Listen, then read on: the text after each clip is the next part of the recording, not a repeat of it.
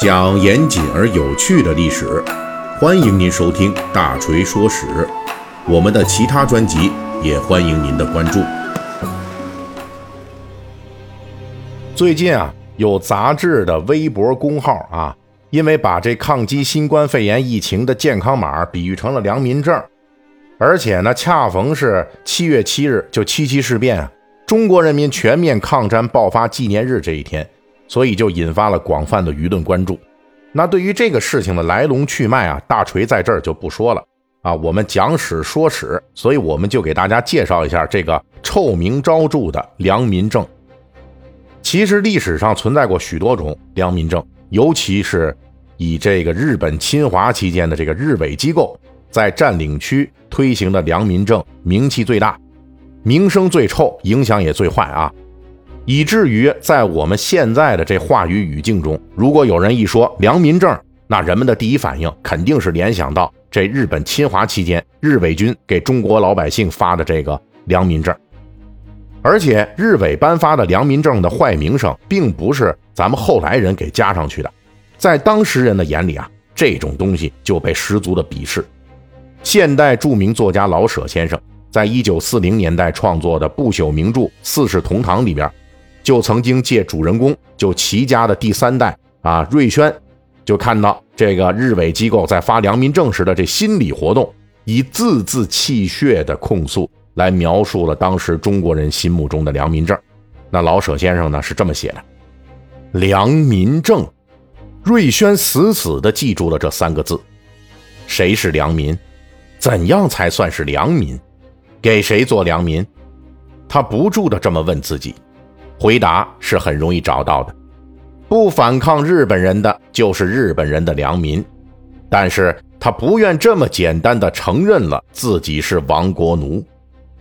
良民证就是亡国奴的烙印。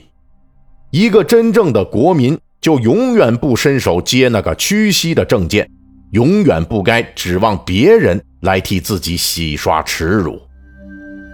由于抗战时期日伪控制地区比较复杂，因此日伪机构签发的这良民证也有多种样式，一般分为布制的和纸质的两种。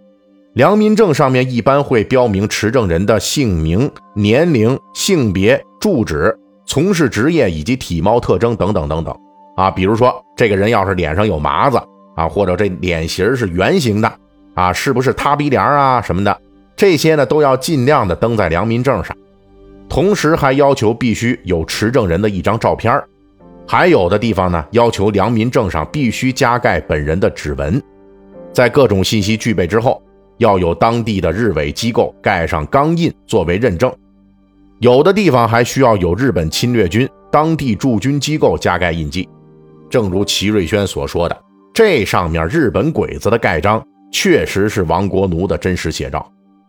通过良民证的这些要求啊，大家呢大概也能判断出来，日伪机构推出的良民证主要目的就是控制沦陷区人民的起居活动。方便其甄别所谓的抵抗分子，良民证就是一种方便日伪进行殖民统治、用于限制抗日活动的这样一种身份识别之物。所以，日伪机构对良民证的佩戴和使用都有非常严酷的规定。而且呢，这玩意儿还不是白领的啊！老百姓去当地日伪机构领取还得交钱，而且领证的时候啊，还要本人信息和当地户籍信息校对无误才可以。如果丢失，那要罚款。擅自借给别人，那得罚款，而且这种罚款啊，这都是属于相对较轻的处罚。在这日军扫荡或者清乡过程中，沦陷区的民众要是没有带良民证出门，轻的话，那你就被逮捕了，抓起来；重的直接就给杀害了。而且这个良民证在当时沦陷区很多的地区啊，不仅是日伪机构用来控制反抗人群的工具。它还成为了日伪掠夺财富的工具，比如他们制定了远远高于制作成本的良民证的这个费用标准啊，甚至还有的地方为了能够拿这个敛财，就规定这个良民证你得一个月一换，而且每次领新证的时候你都得重新交一份钱。总之呢，是各种变着花样的欺负老百姓。日伪机构利用良民证，也对经济进行了无孔不入的侵入。像在当时的华北沦陷区，人们得买这个生活必需品，像盐啊什么的，那你就必须得出示良民证，而且不是说你有这良民证，你就可以随便买，想买多少买多少啊，那不行。像一些地方，这日伪机构在良民证上就写了你们家有几口人啊，按照这个人口数来确定你需要多少生活物资，也就是说这玩意儿是定量限量的，你想买多呀，那不成，不可能。如果要出行，无论是在路上还是说是坐什么渡船、水路啊，在这个关卡、渡口等等地方，都必须要出示良民证。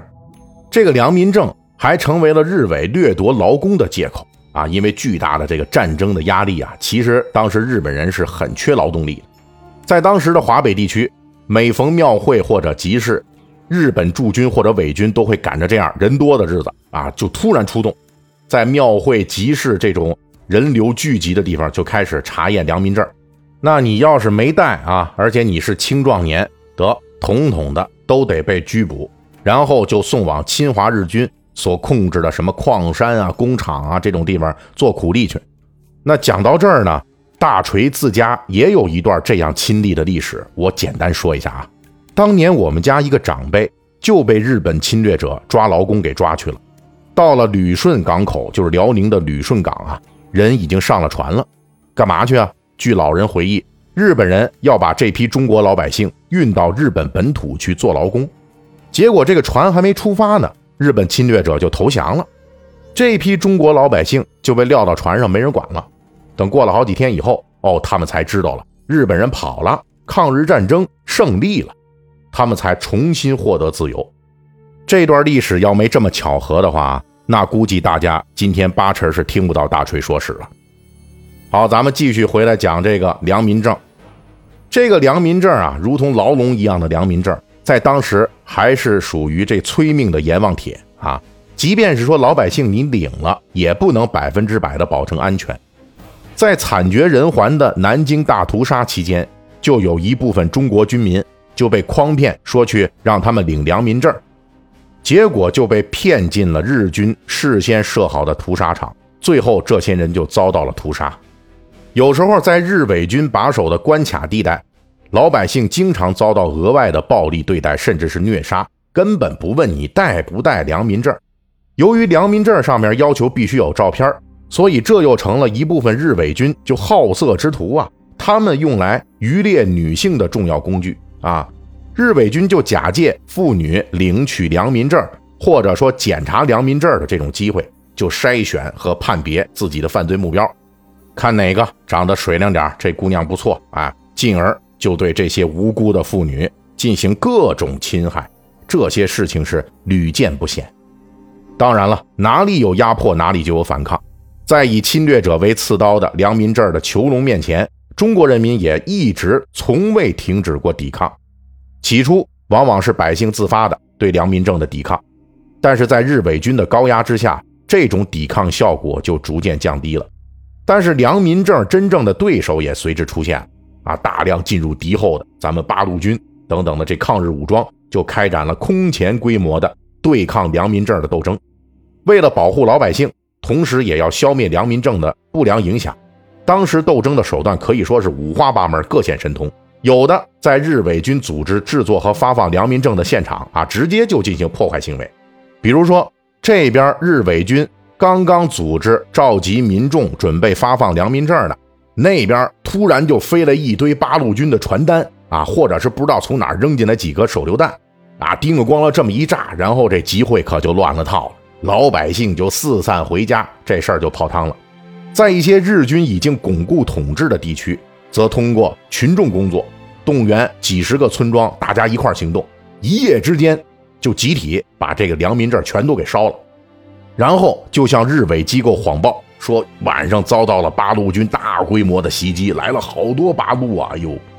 至于说这个伪造良民证，利用日伪内线获得良民证，这也成为了一种打击日寇的手段啊！比如说咱们著名的各种敌后武工队。